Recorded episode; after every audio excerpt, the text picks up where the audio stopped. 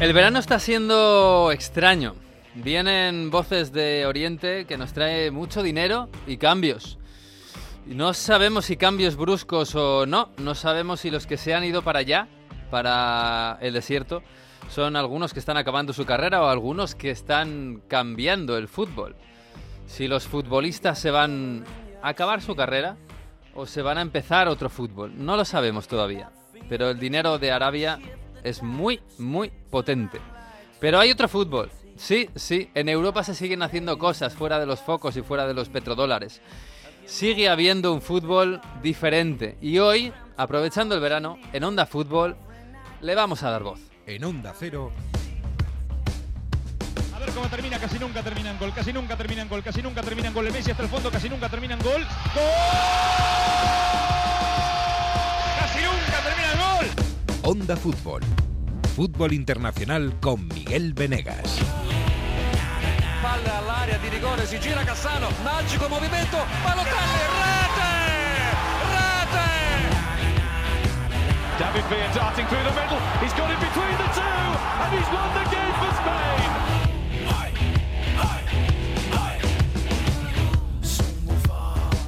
Pues sí, el verano que se nos están pasando cosas por encima, están pasando mucho dinero. No nos llega a nosotros el dinero, no nos llega a ningún lado, pero el fútbol está moviendo un montón de pasta y algunos quieren cambiarlo. En fin, vamos a hablar hoy de muchas cosas. El fútbol es tan grande que no depende muchas veces del dinero. Hola Jesús López, muy buenas. Hola Jesús. Bueno, Jesús. Hola, está- ¿qué tal? Ahí, ahí, ahí, Hola. ahí, ahí. Bueno, Te- bueno. te bueno. decías si es que no te ha llegado el cheque de Arabia. No, Yo, yo- no, yo No. lo tengo aquí en el correo. no, hazme un bizum. A ver si. Vale, sí, sí, cuenta con ello. Bueno, claro, en Inglaterra, hablo del dinero del fútbol que no hace falta. que- Bueno, en Inglaterra de esto sabéis hace tiempo, ¿eh? ¿Hay, hay alarmas? Hay alarmas ahí. Sí, a ver, hay, hay alarmas. De momento es verdad que hay muchos equipos que lo que están haciendo es aprovecharse un poco, ¿no? Claro. Eh, porque están siendo capaces de deshacerse de jugadores con sueldos altos, que Mm. no hay otro, otra liga grande en Europa que tenga esos sueldos altos. Mm. Entonces es una vía de salida para los fichajes que no han salido mal y para los errores de, de los clubes. ¿eh? Es un salvavidas. un Esto poco. suele pasar, ¿eh? Te, te aprovechas porque crees que puedes, porque crees que son unos panolis y, y de repente, uy, te quitan algo. Uy, que me han quitado. ¡Ay! En fin. Hola, Mario Gago, Italia, muy buenas. ¿Qué tal? ¿Cómo estáis? Bien. A Italia no llegan los petrodólares, ¿eh? No interesáis, ¿eh? Eso parece. No, no parece que sean muy Igual es- atractivos los equipos. Oye, igual es una buena noticia para el fútbol italiano, ¿eh? ¿Quién sabe? Estas Bueno, cosas. los, los fondos de inversión americanos sí llegan, Sí. pero los de Arabia y Qatar por ahora poca cosa. Ya. Hola, Manu Terradillos. Bonjour. ¿Qué tal? ¿Cómo estáis? Nada, yo he estado mirando el WhatsApp, ¿eh? Si, a ver si llega algo de Arabia y si no, en su momento, digo, a ver si llega algo del PSG. Cuando estaban buscando ahí, como han tentado a tanto entrenador, dices, igual, ¿sabes? En una de estas, pues me preguntaban, pero Claro. nada. Aquí, aquí el problema es que no hace falta que vengan los, los petrodólares. Es que te viene la, la Premier League y, y muchos equipos ya no pueden ni competir. Mm. Claro. Con lo cual, pues oye, Se, multiplican los enemigos. Es que, Claro. está También es verdad que Francia ya de hace mucho tiempo es un se ha convertido en una cantera de la Premier. Bueno, de la Premier. Claro. En parte también de los grandes españoles. Alguna vez también de Francia, pero vamos, una liga cantera desde hace tiempo. Y cantera buenísima, Claro, ¿eh? no, no sé si habéis visto el meme este de primera vez, ¿no? Cuando algún equipo inglés dice, oye, que se nos llevan a tal de Arabia, ¿no? Los de la liga dicen, ah, es, es tu primera vez en la que alguien se viene y, y te lleva a alguien así a base de dinero. Digo, porque, porque aquí llevamos ya años eh, viendo, viéndolo. Sí, sí, sí. Oye, Jesús, eh, que sé que te tienes que ir porque además, claro, está la, está la Premier como está y hay, hay movimientos y tal. Oye, te- yo te quería... Este, hoy que vamos a hablar un poco de, fu- de otro fútbol, eh, te quería preguntar, más allá de, de esto de Arabia Saudí, oye, el Newcastle está... no está diciendo nada de esto, porque claro, el Newcastle tiene el mismo dueño que toda esta gente que se está llevando a, a, Cristiano, a Benzema, a Kanté, a, bueno, a, Ru- a Rubén Neves, a todos. El- el- Es un poco, as- así empezó, ¿no? Con aquel meme que se veía al Newcastle, ¿te acuerdas aquel vídeo que habían hecho? Que se veía en el Newcastle a Cristiano, a Benzema, a Mbappé, Sí. se veía todo aquello. A ver si van a ser el, resulta al- que- el, ala, el ala Tijad. Claro, al final, claro, el problema es que tienes un, un dueño súper rico, pero resulta que tiene otro club que le gusta más que tú, con lo cual cuando hace los, los gastos gordos Mm. le manda a los jugadores estrella a otro sitio y no a ti. Eh, es un poco un- una situación rara de- del Newcastle, ¿no? Porque Oye, eh, Benzema, eh, Kanté, todos estos podían estar en el Newcastle también. Sí, si no tuviera eh, el PIF, si no tuviera otros 20 clubes, parece ser. Claro, están pues muy ocupados. Eh, de todos modos, mira, el otro día en Radio Estadio, el sábado, estuvimos hablando con, con portavoz de Amnistía Internacional en España, hablando de esto, ¿no? Del fútbol de Arabia Saudí, de, pues eso, de la falta de derechos humanos, de cómo se blanquea la, la política a través del fútbol y a través del deporte, porque está pasando con todos los deportes, sino, sino que la gente mire dónde se corre el Dakar en los últimos años. Eh, y, nos decía que, que algunas cosas se pueden hacer. Y nos ponía como ejemplo también el Newcastle, ¿no? Como los aficionados de Newcastle, algunas peñas de Newcastle habían conseguido que la Premier pues cambiara algunas normas, ¿no? Eh, yo no sé si, claro, lo que te decía, están preocupados, están viendo las orejas al lobo y reaccionan con algunas cositas. Bueno, ya, ya se, se, necesita eh, que, bueno, que, que- se, para llegar al nuevo club eh, se demuestre un poquito que no, o que no se demuestre que haya, eh, pues eso, que no se respeten los derechos humanos. Lo de Newcastle, pues ya está hecho y tal. Pero bueno, que, que quiero decir que el- la Premier está reaccionando más o menos para que haya un poco de freno a esto, ¿no? Que, bueno, no, no sé si ver, está también no en el horizonte muy lo del... convencido con eso, pero bueno, No. porque a ver, eh, eh, mm, eh, estoy convencido de la sinceridad del intento, eh, si me explico bien. Ya. Eh, el contexto no es que a raíz de, de, mm, el tema eh, de- del Newcastle se haya cambiado. Para mí el contexto es eh, más amplio políticamente y hay una pelea ahora desde el tema de la Superliga en, en Inglaterra. El gobierno anunció que iba a poner un, cuerpo especial del gobierno para regular eh, el fútbol. Hasta ahora el fútbol básicamente se autorregula, es decir, la Premier League decide sus normas. Y la idea, después del tema de la Superliga, es que haya otro cuerpo superior gubernamental, una agencia que sea la que ponga normas. Esto es lo que los clubes de fútbol quieren evitar a toda costa y están tratando de eh, dar una buena imagen y obviamente pues el tema del, del PIF de, de Newcastle es, es uno de los importantes porque no olvidemos que la Premier League dijo, ah, eh, hemos eh, hecho nuestras pesquisas y vemos que el PIF no tiene nada que ver con el Estado de Arabia Saudí, con lo cual, para adelante. Y claro, e- es un poco de risa. Entonces, eh, viene un poco por ahí la cosa de que están tratando de poner una, dar una buena imagen para evitar que ese plan que el gobierno ha anunciado y no ha puesto en marcha que se acabe que se acabe metiendo debajo de un cajón. Eso es lo que Una, co- lo que pretende. una, cosa, una cosa, Jesús, es que, bueno, en la Premier tenéis 3 de 20 ingleses propietarios eh, que no son ingleses, los demás son extranjeros, pero lo que, sobre todo, yo creo que es importante y en esta ley se quiere vetar, es que no se repita el caso del Cardiff City de hace años, ¿no? Que fue eh, el, eh, Vincent Tant, este empresario, que compró el club, quería cambiar el nombre, cambió el escudo, cambió los colores e hizo totalmente diferente el club a su antojo, ¿no? Entonces, una ley que, que vete a los propietarios, cambiar nombre, escudo, colores, creo que esto es primordial y, y básico. Sí. Sí, Dijo que le gustaban mucho los dragones, así que, que el dragón estaba muy bien, así que el escudo es un dragón. Era, el de Visit Malasia, ¿no? Todo el rato en la- las Con el- camisetas. Sí. estas, Con sí. el caso de Y, no os acordáis de- del, del antiguo dueño del Fulham, que puso la estatua de, de Michael Bueno, el Jackson. antiguo en dueño del Fulham, del que un célebre Dodi Al-Fayed. ¿Era Dodi o era...? No, era Mohamed Al-Fayed. Mohamed, sí, sí. Y dijo que, que Michael Jackson que muy bien y, y- y le ponemos una estatua en la puerta. Ya. Pero yo ahí creo que también va a depender un poco del, de los aficionados. Yo, si no recuerdo mal, los aficionados del Newcastle en su momento estaban en las calles celebrando la venta a sus Sí. nuevos propietarios. Sí, sí, sí. Y viendo un poco cómo ha pasado eh, entre la vieja guardia y la nueva guardia con, con los aficionados del PSG, los de toda la vida, por así decirlo, no les gustan mucho estos cambios, porque es gente que viene de fuera, que no conoce, al, que no conoce el club, que no lo ha mamado de niños.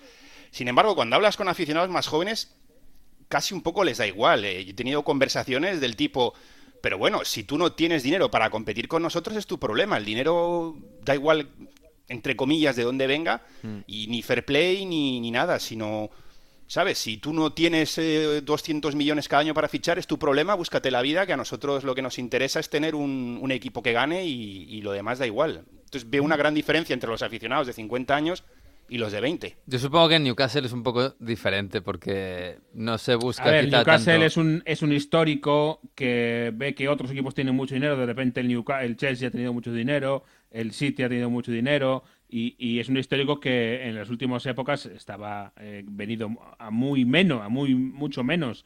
eh, segunda división, todos los años eh, sufriendo para no descender, Y de repente ellos ven que lo que les había tocado antes a sus rivales, que a ellos les había orillado, ahora les toca a ellos disfrutarlo y van a tener la Champions y van a tener fichajes. Claro, ahí es mucho más difícil explicar o, sentir vergüenza por de dónde viene el dinero y es mucho más fácil decir, bueno, pues antes eran nosotros y ahora por fin somos nosotros, ¿no? Y ya está, y ahora tenemos el dinero y vamos a disfrutarlo y que es nuestro turno.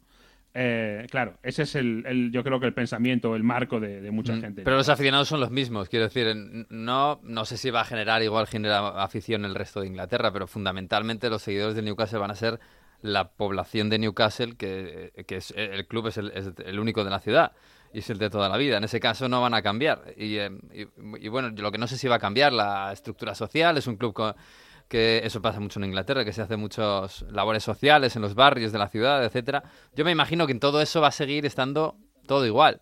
Y bueno, y los dineros como que estará ahí la cosa, ¿no? Pero que no, bueno, que no, que no interfiera demasiado, me imagino. esto es lo habitual en Inglaterra, ¿no?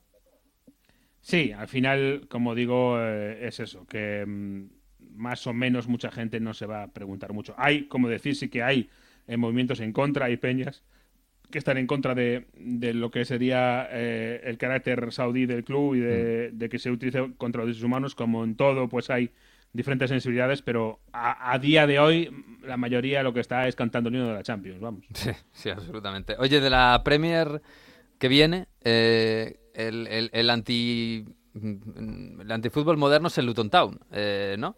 Estamos deseando que juegue el Luton Town en su pequeño estadio de Kenilworth Road. Eh, se me hace difícil decirlo. Eh, estos sí que no tienen dueños. Estos los dueños son british, ¿no?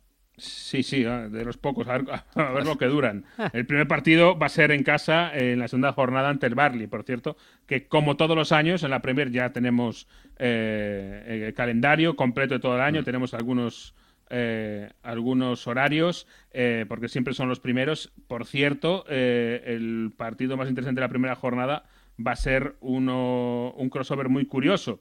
Le toca a Vincent Company estrenarse en Premier League contra Pep Guardiola. Es cierto, qué bueno. Oh, qué bueno. va a ser el primer partido de, la temporada el, viernes. El viernes se abre la Premier con un Barley Man City. Bueno, pues ese Barley Man City lo vamos a seguramente lo viviremos en Radio Estadio porque yo creo que habrá Radio Estadio, empieza la liga. Yo ya no sé. Yo ya como estamos Vete a saber eso Estamos ya. de la rampa de salida, yo no sé. Yo estoy mirando el tiempo, cómo está la cosa en la playa de Vale. Eh, Jesús, que nada, un abrazo, eh, fuerte. Disfruta, el verano si puedes, si puedes. Esta gente no sé si te va a dejar voy a disfrutar del invierno de Nueva Zelanda. Ah, es verdad, es verdad. Uy, que se va a Nueva Zelanda. 13 grados de máxima, ese va a ser mi verano. Qué bonito. Hay unas montañas ahí preciosas, dicen, ¿eh? Yo no, no, no mira mucho por ahí. Un abrazo. Las ¿eh? miraré por, por teléfono. Chao. Chao.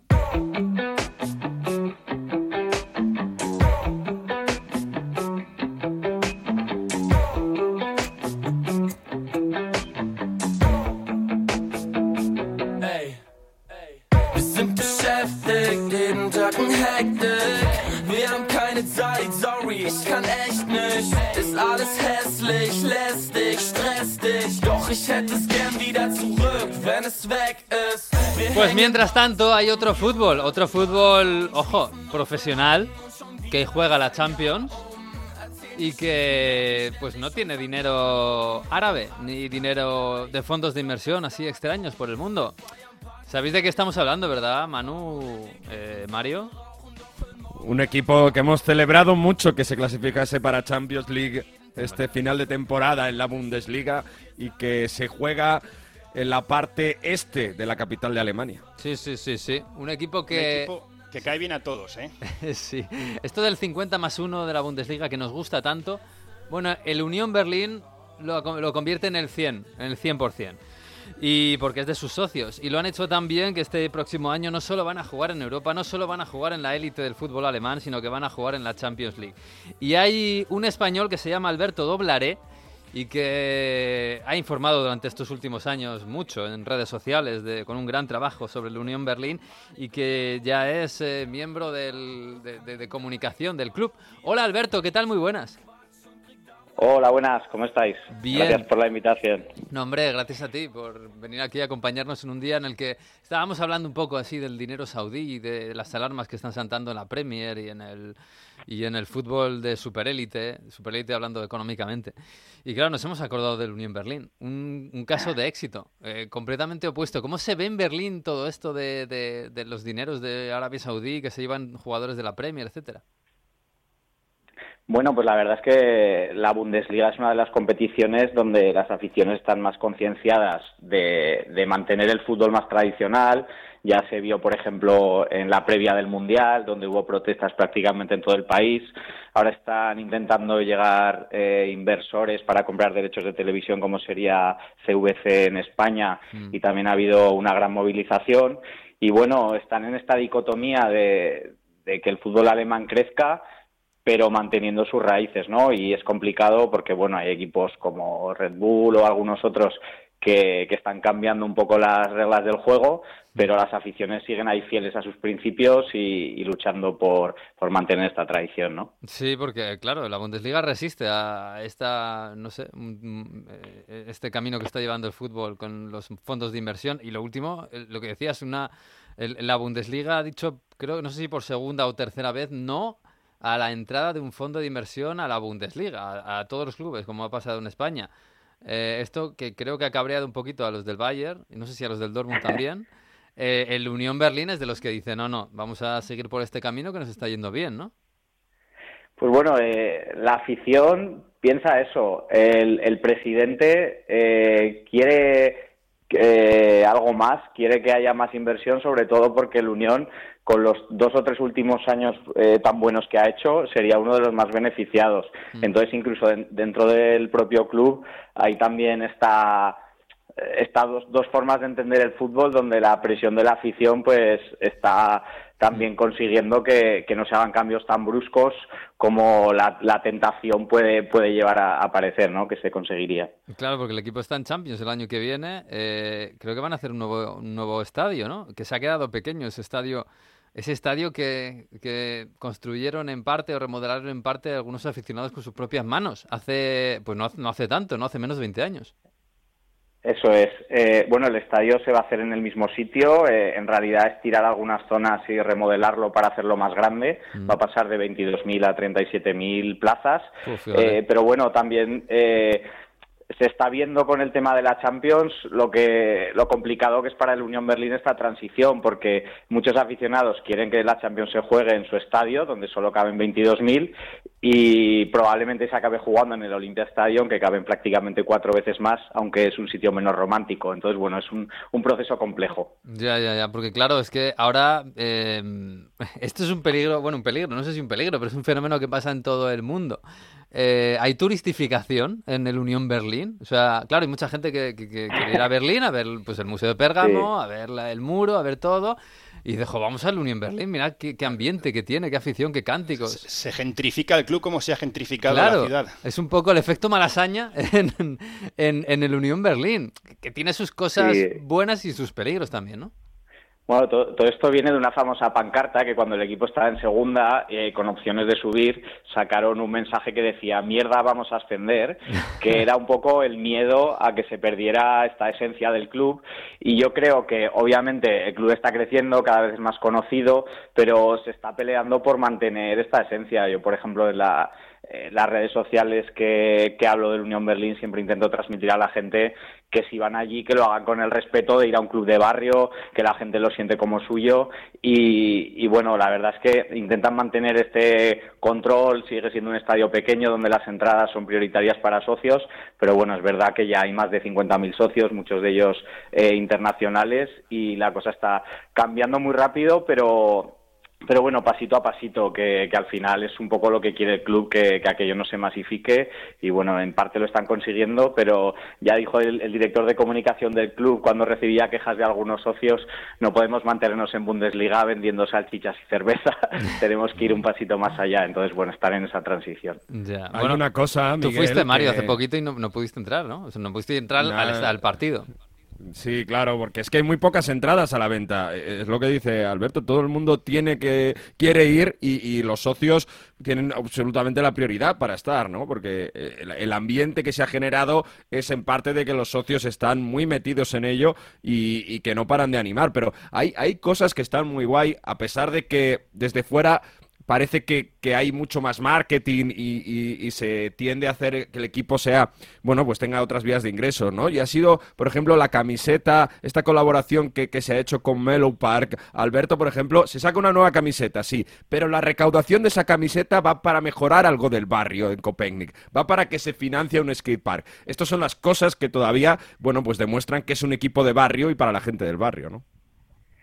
Sí, la, la afición eh, tiene bastante poder todavía en el club y, y ayuda mucho a que se hagan este tipo de cosas. Como decías, eh, pues parte de esta camiseta eh, que está hecha entre, en una colaboración entre Adidas y una empresa local de Berlín, eh, pues la recaudación va para ayudar a ampliar este skate park. Otro año recuerdo que se hizo una camiseta con tonos verdes y parte del dinero iba para ayudar al mantenimiento de los bosques de Köpenick. Entonces, por un lado, el club se ha sumado a estas iniciativas eh, porque los fans eh, están muy muy comprometidos con el barrio y todo el día eh, haciendo acciones pues para recaudar dinero para la gente sin techo, para los colegios.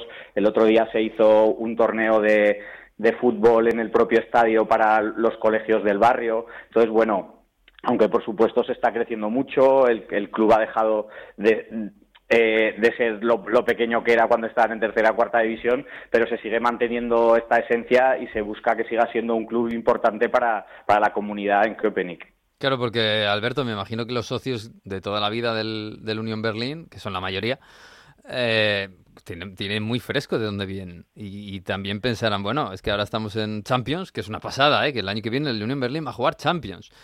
Pero que eso no es lo normal, eh, que lo normal es que el año que viene no se llegue tan alto y que incluso puede llegar el día y que seguramente eso llegará, como le llegan a tantísimos clubes, que, que bajen a segunda división y para eso también tienen que estar preparados y que eso no se convierta en, en, en un solar, como ha pasado con otros clubes, que a lo mejor han llegado fondos de inversión, han llegado gente con mu- mucho dinero detrás y cuando el equipo ha caído un peldaño, eh, pues eh, ha quedado eso como, pues eso, como un solar. Eso es. Al final yo creo que es un club bastante realista y se ve en, en las inversiones que ha hecho en los últimos años en jugadores y demás, siempre intentando conseguir eh, jugadores cedidos o que estaban un poco estancados en su carrera y darles una nueva oportunidad. Al final el, el fichaje más caro de la historia ahora mismo es unos 8 millones de euros, que se ve por ejemplo cuando sube el, el Nottingham Forest a, a la Premier que se ha gastado ciento y pico casi sin mirar. Entonces, bueno, en ese sentido creo que se están haciendo las cosas muy bien desde la dirección deportiva y lo que decías de, de cómo lo vive la afición, pues el otro día estaba hablando con el director de comunicación del club y le digo, madre mía, vaya aventura ha vivido en estos cuatro años desde el equipo subió hasta ahora y me dice, pues imagínate yo que cuando entré el equipo estaba en cuarta división. Entonces, claro. incluso para los propios trabajadores del club está siendo uf, un- un surrealista lo que han vivido los que llevan ya tiempo y han visto al equipo prácticamente en bancarrota, tener que salir adelante y ahora encontrarse pues que pueden ir este año al, al Bernabéu, a Montjuic, o, es, es una locura. Es tremendo. Oye, estas cosas, esta, esta manera de hacer las cosas eh, sirve para atraer algún tipo concreto de jugador, ¿no? Porque ya hemos hablado de Arabia Saudí, que ya no solo van a por jugadores de 35, sino de 26, de 27. Eh, vosotros Sí. tenéis que hacer el equipo de otra forma. Vais a jugar la Champions League, lógicamente eso ayuda a fichar, pero eh, la forma de, de trabajar del club, ese, esa forma tan, in- tan integrada en, el, en la sociedad, esa forma de ayudar, ¿ves si sirve para atraer algún tipo de jugador que busca algo distinto, que no, no se centra solo en lo deportivo, sino que esa forma de hacer las cosas le puede, le puede llenar de otra forma? Pues yo creo que está atrayendo a jugadores que eran jóvenes promesas del fútbol alemán y que por H o por B su carrera se ha estancado, tienen ya 26, 27 años eh, y necesitan dar un, un salto de calidad. Y el Unión está rehabilitando a muchos jugadores de ese estilo, como podía ser eh, Rani Kedira, eh, Noje. Eh, son jugadores que muchos de ellos han jugado en la sub-21 alemana, que luego tuvieron ahí una época eh, en el desierto que parecía que estaban muy estancados y al llegar a la Unión, pues muchos de ellos incluso se ha hablado para la selección o algunos como Andrich o Friedrich han salido a, clubes donde les hacían mejores ofertas. Entonces, bueno, creo que es un club puente para muchos jugadores que, necesitan un poco un sitio más tranquilo, donde saben que no van a tener quizás esa presión porque la afición eh, está siempre animando y, bueno, creo que, que eso le está funcionando muy bien complementado con algunos jugadores eh, internacionales que la verdad es que, por ejemplo, ha llegado este, este invierno Juranovic, que es uno de los mejores laterales derechos de Europa. Después del Mundial que eh, hizo, sí, sí. Sí, entonces, bueno, creo que están haciendo un poco esa mezcla que, por ahora está funcionando bastante bien. Alberto, una de las señas de identidad del tifo, de la forma de animar de este Unión Berlín, bueno, una es que todo el estadio canta y que todo el mundo está de pie, todo el mundo que va al estadio eh, se lleva esa experiencia, que está todo el mundo metido en el partido, y otros son las pancartas gigantes, este tifo que decimos en España, que, que, se prepara con mucho mimo y que lo hacen los aficionados. me imagino que el, para Champions eso va a ser una locura, ¿no? Porque esto es eh, una seña también de identidad de la afición de, de la Unión, ¿no? Demostrar ese amor al equipo todos los partidos. Sí, la verdad es que el, ambiente es increíble. Yo recomiendo a todo el mundo que pueda ir una vez en su vida, eh, porque, porque, bueno, lo que decías, el 85% del estadio son gradas de pie, todo el mundo muy cerquita, cantando, tomándose su cerveza, eh, animando todo el partido, en las buenas y en las malas y creo que es una forma diferente de, vivirlo con una previa muy larga, luego la gente se queda después del partido celebrando con los jugadores y, la verdad es que es muy bonito. Y luego lo que decías, hay muchas pancartas eh, para animar al club, pero también para, para protestar contra aquello que consideran injusto, ya sea pues algún tema de la Federación Alemana, el tema de la defensa del 50 más 1 o mm. críticas a Red Bull cuando se juega contra ellos. Entonces, bueno, creo que que el fútbol alemán en ese sentido, eh, cuando tiene que pelear por alguna injusticia lo hace e incluso consigue resultados, como acabar con el fútbol de los lunes, que tras muchos años de protesta han conseguido que, se mm. quiten todo el fútbol alemán. Sí, sí, eso es un ejemplo. La verdad es que los aficionados consiguen, consiguen tener poder, porque al final es tener poder, ¿no? Al final son los que... Al final el fútbol depende de ellos, eh, en gran medida, y están consiguiendo en Alemania cosas importantes. Eh, fíjate que, está, acordándome del Red Bull, todos los años el Unión Berlín hace una protesta coordinada contra el Red Bull eh, Leipzig cuando juegan allí. Eh, también más o menos contra el Hoffenheim. Este año el dueño del Hoffenheim ha, anunciado que iba a dejar el club más o menos, no sé de, qué forma, en manos de sus aficionados para cumplir el 50 más 1. No sé exactamente cómo ha quedado eso y, cómo ha caído en el resto de aficiones, porque el Hoffenheim era otro foco de, protesta eh, por parte de la mayoría de las aficiones de la Bundesliga. Sí, ha devuelto sus acciones para que estén en manos de, de los socios, porque hasta ahora era una de las excepciones más escandalosas que había en el fútbol alemán, mm. donde, bueno, se supone que los aficionados tienen que tener la voz de sus clubes en un 50 más 1 para tener la mayoría y con Hoffenheim en concreto se hizo una excepción prácticamente para ellos y, Red Bull lo cumple de una manera un poco oscura y con, una especie de vacío legal. Eh, y sí que es verdad que cuando el Unión juega contra ellos la, afición está 15, los primeros 15 minutos sin animar que alguna vez me ha hecho gracia en televisión que decían, pues como está atacando el Leipzig, la afición de la Unión no está animando, eh, la afición de la Unión anima siempre y si no lo hacen esos 15 minutos es por, por esta protesta que ya se lleva haciendo varios años y que bueno, es una forma de, demostrar que en Alemania la mayoría de aficiones están en contra de, que el fútbol vaya en esa dirección más comercial eh, y que el mayor reflejo que hay en el país en este momento es el RB Leipzig. ¿no? Sí, desde luego. Bueno, pues mira, si Hoffenheim ya no es esa excepción, pues, pues mejor. Porque yo no sé si el, este modelo de 50 más 1 está... Em, pues con este fútbol moderno que tenemos ahora de, fondos de inversión, etcétera, si está amenazado. Eh, da la impresión, por lo que me llega desde allí, de que no se negocia. Eh, de los aficionados, no sé si incluso los políticos, lo tienen clarísimo, que el 50 más 1 es una seña de identidad del fútbol alemán y, les, están contentos con sus resultados. Bueno, siempre hay voces que están en contra, como hablabas antes de, de- de la directiva del Bayern, porque ellos consideran que, que les cuesta más competir en Europa eh, teniendo el 50 más 1 que les frena. Pero También sin embargo, los aficionados del, del Bayern no, porque siempre vemos muchas protestas en, en los fondos. No sé si es solo cuestión de ultras o no, pero para- parece que la afición del Sí. Bayern no, no, no va por ese lado. Sí, es que al final, a ver, aunque los, clubes sean de sus socios, está claro que los directivos tienen, tienen también bastante poder eh, y hay algunas cosas que les gustaría cambiar y si no lo hacen de manera tan radical o tan sencilla es por esta presión que sienten desde sus propios aficionados.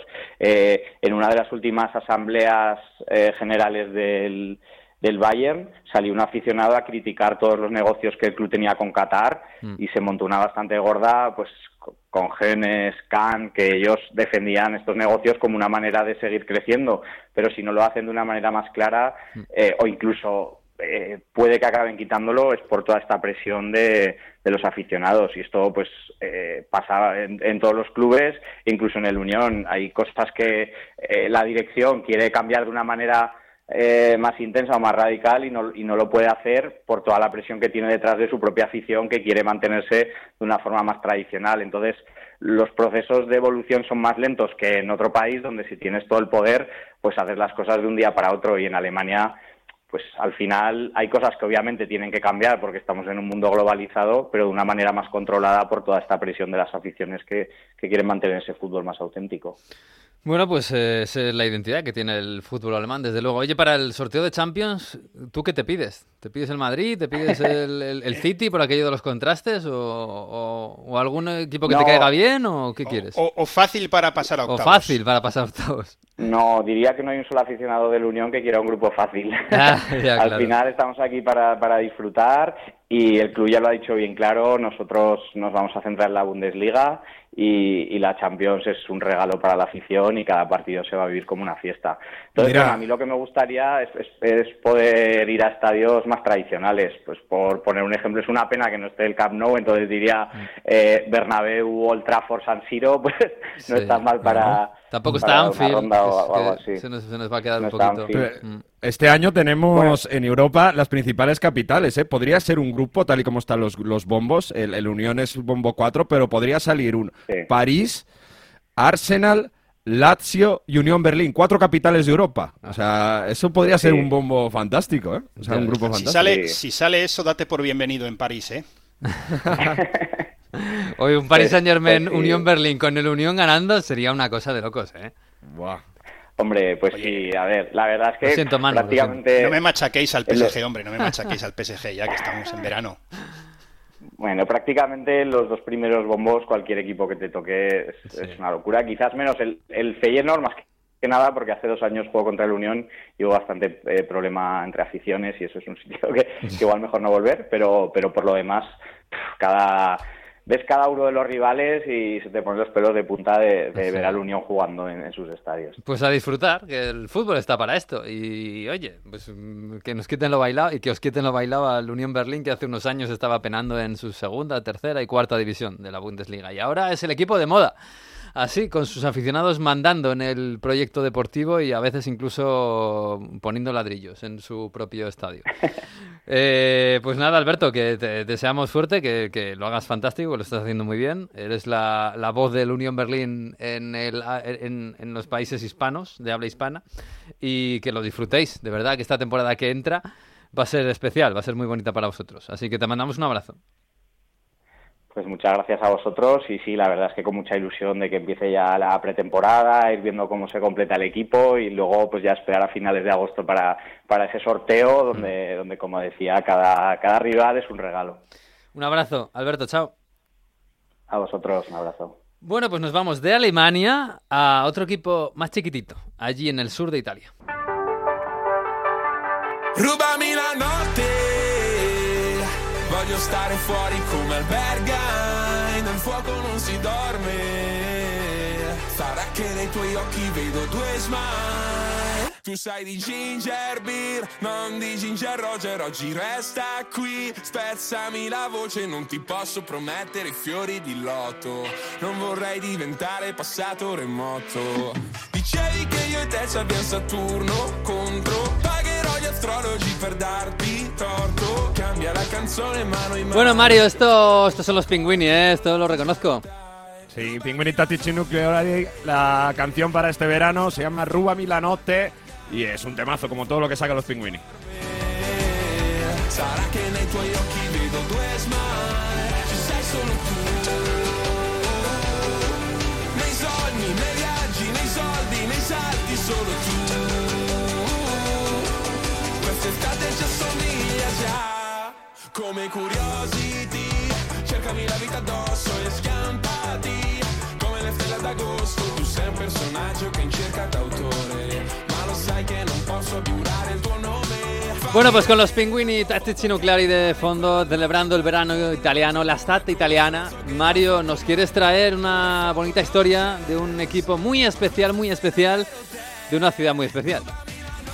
Ha sido el año del Napoli en lo futbolístico en Italia, pero más allá de los grandes focos del gran equipo campeón, en el- barrio de Mezzocanone hay un proyecto muy bonito que se llama Afro Aponi United, empezó en el 2009 y es un equipo de fútbol que aprovecha el fútbol para la integración, para la inclusión, como dicen en su página web, inclusión social a través del deporte con el asentamiento de solicitantes de asilo, jóvenes en riesgo de exclusión y de inmigrantes. Esto en el área metropolitana de Nápoli. Esto es el Afro Napoli United y es un proyecto referente en Italia y en Europa.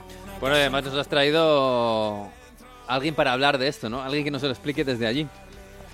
Una- uno de estos organizadores que se llama Pietro Scaforno y está con nosotros en este Onda Fútbol. Hola Pietro, muy buenas. Hola, hola, hola.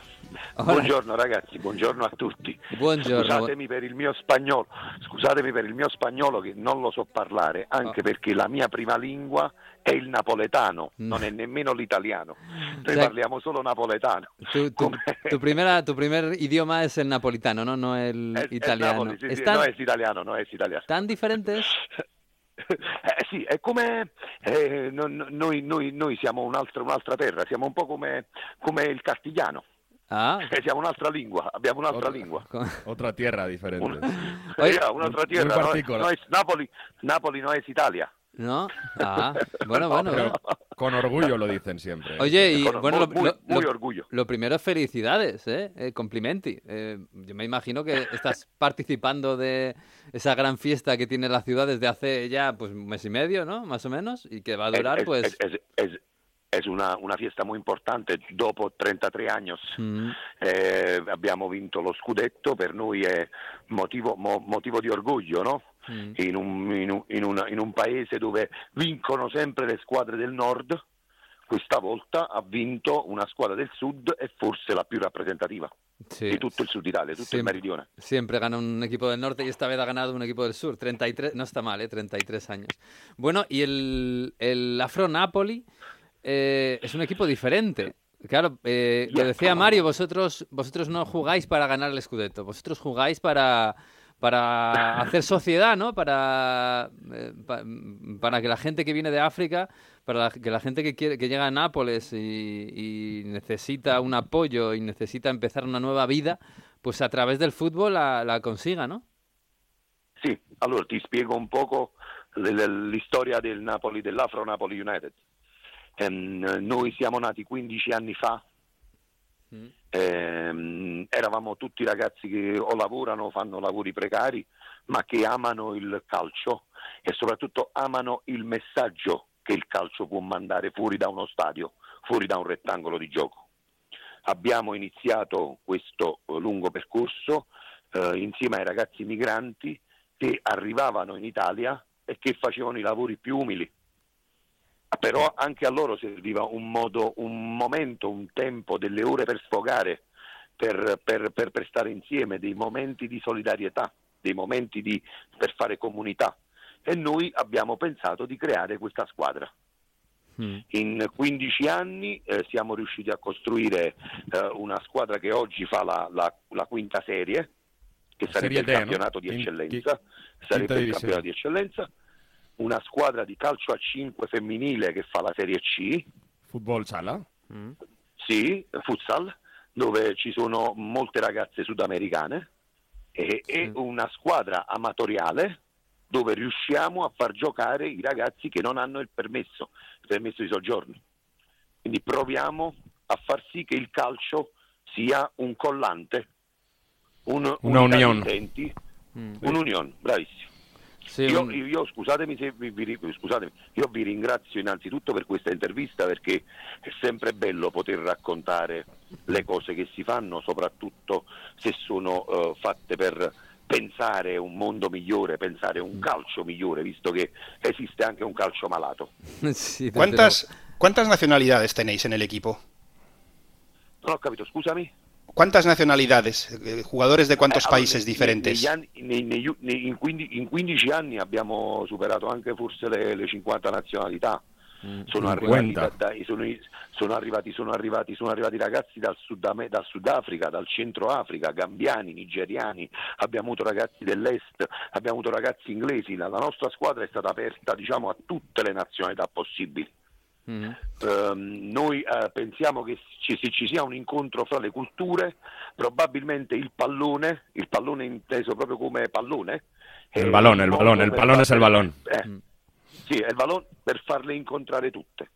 Sí. Perché eh, quante volte con un pallone per strada hai fatto più amici che normalmente nel resto della vita? Sí. Con Sí. un balón por la calle haces más amigos que en cualquier forma, ¿no? Eso Sí. Mario, pa- pa- eh, bueno, la gente que no lo entiende, hace 15 años que llevan mm, haciendo esto y uniéndose gente que ama el fútbol, eh, de verdad para convertir el fútbol en, en algo bueno, un fútbol que, que está convirtiéndose en algunos casos en algo malo o en que está trayendo cosas malas, traer cosas buenas, que es la unidad, la unidad de gente que viene de todos los países del mundo y quiere empezar una nueva vida. Y como decía, sí, que claro, ¿cuántas veces hacemos con un balón de por medio hacemos amigos para siempre. Eh, Mario, esto yo, supongo que en, la ciudad de Nápoles eh, pues tiene un seguimiento, ¿no? Y tiene pues es- eh, una ciudad que tanto se, se estructura por barrios y, y cómo la gente vive en la calle, esto ah, pues hace barrio también.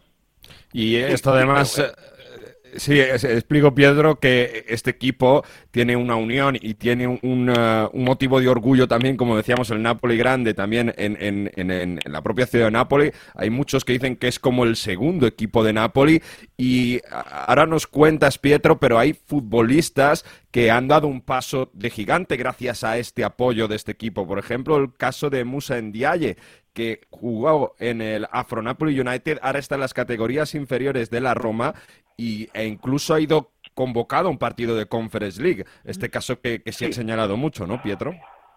Sì, questo, è- questo è il nostro orgoglio, questo è riuscire a, se, se- se il calcio è un sogno, se i bambini sognano di essere messi, noi non abbiamo nessun diritto per troncargli i sogni, per spezzare i loro sogni. Noi se possiamo eh, dare una mano ai loro sogni gliela diamo. Eh, la, la- la- la- figura di, Mes- di Maestandiae è, è- è esemplare, è un ragazzo che è arrivato qua, si è fatto vedere per un anno nella nostra juniores, ha fatto due partite con la nostra seconda squadra, eh, è andato con la primavera della Roma fino a quando essere convocato in Conference League. Ehm, il Este es el... eh, Cremona. traduzco, Pietro. Traduzco, Pietro. Scusa, traducir. scusa, scusa, scusa. Sí, sí. Ese es su orgullo, ¿no? Escúchame. El, Eh. el- el poder eh, lograr que los chicos tengan un sueño como lo tiene Messi y no truncar ese sueño, permitir que gracias al balón tengan ese sueño y gracias a esta asociación. Y hablaba del caso de Ndiaye que juega con la, jugó dos partidos con ellos, jugó con la primavera de la Roma, la primavera es el equipo juvenil y hasta estar en el primer equipo. Oye, y además, además, claro, a mí me, me lo ha contado Mario y me dice, bueno, es que además está el hijo de Maradona. Que claro, Mara- Maradona, Nápoles, ya cerramos el círculo, Pietro. Sì, allora, ma, è stato, allora, mh, lavorare con Diego è stato, è stato bello. Diego ho da- quest'anno non sarà più il nostro allenatore, è stato allenatore negli altri anni, negli ultimi due anni, anche l'anno scorso, da quest'anno ha cambiato squadra. Eh, Diego è un bravo ragazzo, eh, con lui diciamo, eh, abbiamo trovato un allenatore competente, eh, noi però diciamo, lui ha cambiato strada, noi però andiamo avanti per la nostra, non ci fermiamo eh, ai singoli personaggi, eh, anche se anche se ci hanno dato tanto e noi abbiamo dato tanto a loro. Il calcio è- è- è- diventa sempre eh, una strada con tante opzioni, con tanti bivi, no? con tante strade, ognuno poi percorre la sua. Eh, io spero che Diego trovi la sua dopo che ha lasciato noi, mentre noi la nostra già la conosciamo. Come, come scusami, come hai detto prima, noi vogliamo essere la seconda squadra di Napoli, anche se è molto difficile. El segundo equipo de Nápoles es muy difícil. Decía que Diego ha estado entrenando los tres últimos años el eh, Afro Napoli United y claro, eso es siempre un motivo de orgullo. No ha sido un entrenador muy competente, pero la vida tiene diferentes estradas, diferentes caminos, diferentes vídeos, diferentes eh, intersecciones y eh, Diego irá a otro equipo. El Mm. proyecto de Afro Napoli United seguirá. Imagino que mucha gente, Pietro, iba a preguntar a Diego Maradona a través de vuestro club, a Diego Maradona Junior, ¿no? Eso les, os, os ha, os ha hecho también eh, que mucha gente vaya a verle. ¿Cómo ha sido gestionar eso? Certo, molte, molte persone, molte persone hanno individuato Diego come un personaggio eh, clou del nostro club, però Diego è stato prima un nostro giocatore, poi è stato il nostro allenatore Mm. e poi appunto oggi ha trovato altre strade. Noi appunto esistiamo da 15 anni e speriamo di esistere per altri 15 anni, quindi ogni anno, visto che rientriamo sempre nella categoria dei dilettanti, eh, semiprofessionisti, non professionisti, noi dobbiamo reinventarci ogni anno diciamo, delle squadre nuove e degli staff nuovi molto spesso. Eh, lo rifaremo anche quest'anno, eh, quest'anno stiamo sposando con una joint venture, la chiamo così, una, mm, una- una- una nuova, una nuova- una nuova, mm, appunto joint venture con la squadra che è il quarto grad, un'altra squadra Ah. di Napoli che fa calcio, che fa calcio popolare e con loro pro- molto probabilmente un altro, un altro, diciamo, con un'altra squadra molto importante con cui stiamo provando a costruire anche sul territorio di Quarto, che è la- un, un comune in provincia di Napoli, una grande realtà di calcio popolare. Un pueblo de Nápoli cuarto. Pues qué bonita, de verdad, qué bonita iniciativa y qué bonito, qué bonito lo bien que además lo estáis pasando, ¿eh? porque esto es fantástico. Haces una gran labor social con, con jugadores que vienen de África para buscar una nueva vida y además cogéis una pelota y os lo pasáis muy bien. Y ya si alguno llega a la Conference League, pues fíjate qué historia tan bonita. Y ya si está el hijo de Maradona, pues fíjate. Ma, ma- ma guarda, io ti faccio un altro esempio di calciatore. Oltre Ndiaye, oltre Maradona, eh, noi, un altro dei nostri giocatori, Dodò Soares, è andato via da noi e, e ha vinto il campi- lo scudetto nel campionato maltese. ¿Ah? È andato in Champions League col campionato maltese. En Malta. Eh, Malta ha ganado el campeonato de Malta. ¿Mm? a Malta Eh, ha, vinto, ha, vinto, ha vi- ha vinto- ha vinto due scudetti, ha fatto la Champions League, i preliminari di Champions League, Dodos Soares, un capoverdiano che fa parte della grande comunità di capoverdiani che abbiamo avuto attorno a noi in tutti questi anni e, e Dodò è un altro motivo di orgoglio. Ya, ya. Pues que lo sigáis pasando bien, de verdad, ¿eh? y que sigáis haciendo fútbol y haciendo vida y haciendo sociedad, que es fantástico. Eh, te mandamos un fuerte abrazo, Pietro.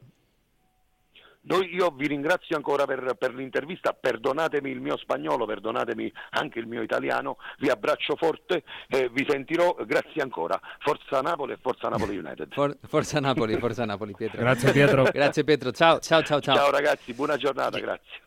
Bueno, pues eh, cosas que pasan en el fútbol que también Hay, un documental, de hecho, Mm. que cuenta la historia del, del equipo, Loro Mm. di Napoli, Ah, que tiene unos años ya, por si alguien se anima. Pues Aquellos de Nápoles, de Nápoles, eh, pues yo me lo creo que apunto. lo voy, a- ¿eh? lo voy a apuntar en la lista para verlo pronto. Me lo apunto, me lo apunto. Pues sí, estas cosas pasan en el fútbol también, además de del bueno, fíjate en, en Nápoles, claro, eh, Mario, llevamos diciendo mucho tiempo que hay que ir a Nápoles este verano. Yo no voy a poder ir, pero es una bonita iniciativa que, que, bueno, pues también te puedes ir a ver a San Paolo cómo juega Karabskelia y te puedes ir a ver al Afro Napoli a ver cómo juegan al fútbol estos chavales.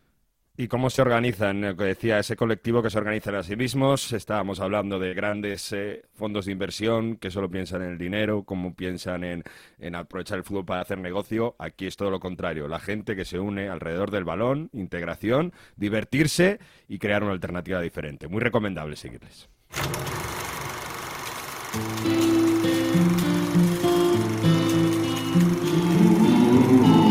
Pues sí, pues así nos vamos a marchar en esta temporada que se nos va de Onda Fútbol. Hemos estado durante todo el año hablando de fútbol internacional en Onda 0.es, en las redes, a veces en Twitch también, y nos despedimos en la antena de Onda Cero, en la cadena de Onda Cero para toda España. Em, bueno, Mario, Manu, no sé, ¿tenéis alguna recomendación futbolera viajera para este verano? Uf. A mí me gustaría ir a algún partido de Copa de Francia, de esos que hemos hablado siempre con Manu, de Martinica, ¿no? De Sí, esos, claro, a ver yo si- también. A la A ver si. Onda Cero se estira, ¿no? Sí, sí, sí. ¿A, dónde nos recomiendas, Manu? ¿A, a Madagascar o a, a, dónde? Hombre, podemos ir a Oceanía, ¿no? Ya puestos. eh, ah, pues sí. Que hay Yo- algún yo equipo quiero- ya. Yo tengo Bora Bora ahí en la mente, pero si hay no sé. ganas, si hay ganas. Sí, ganas sí. Dinero ya no lo sé.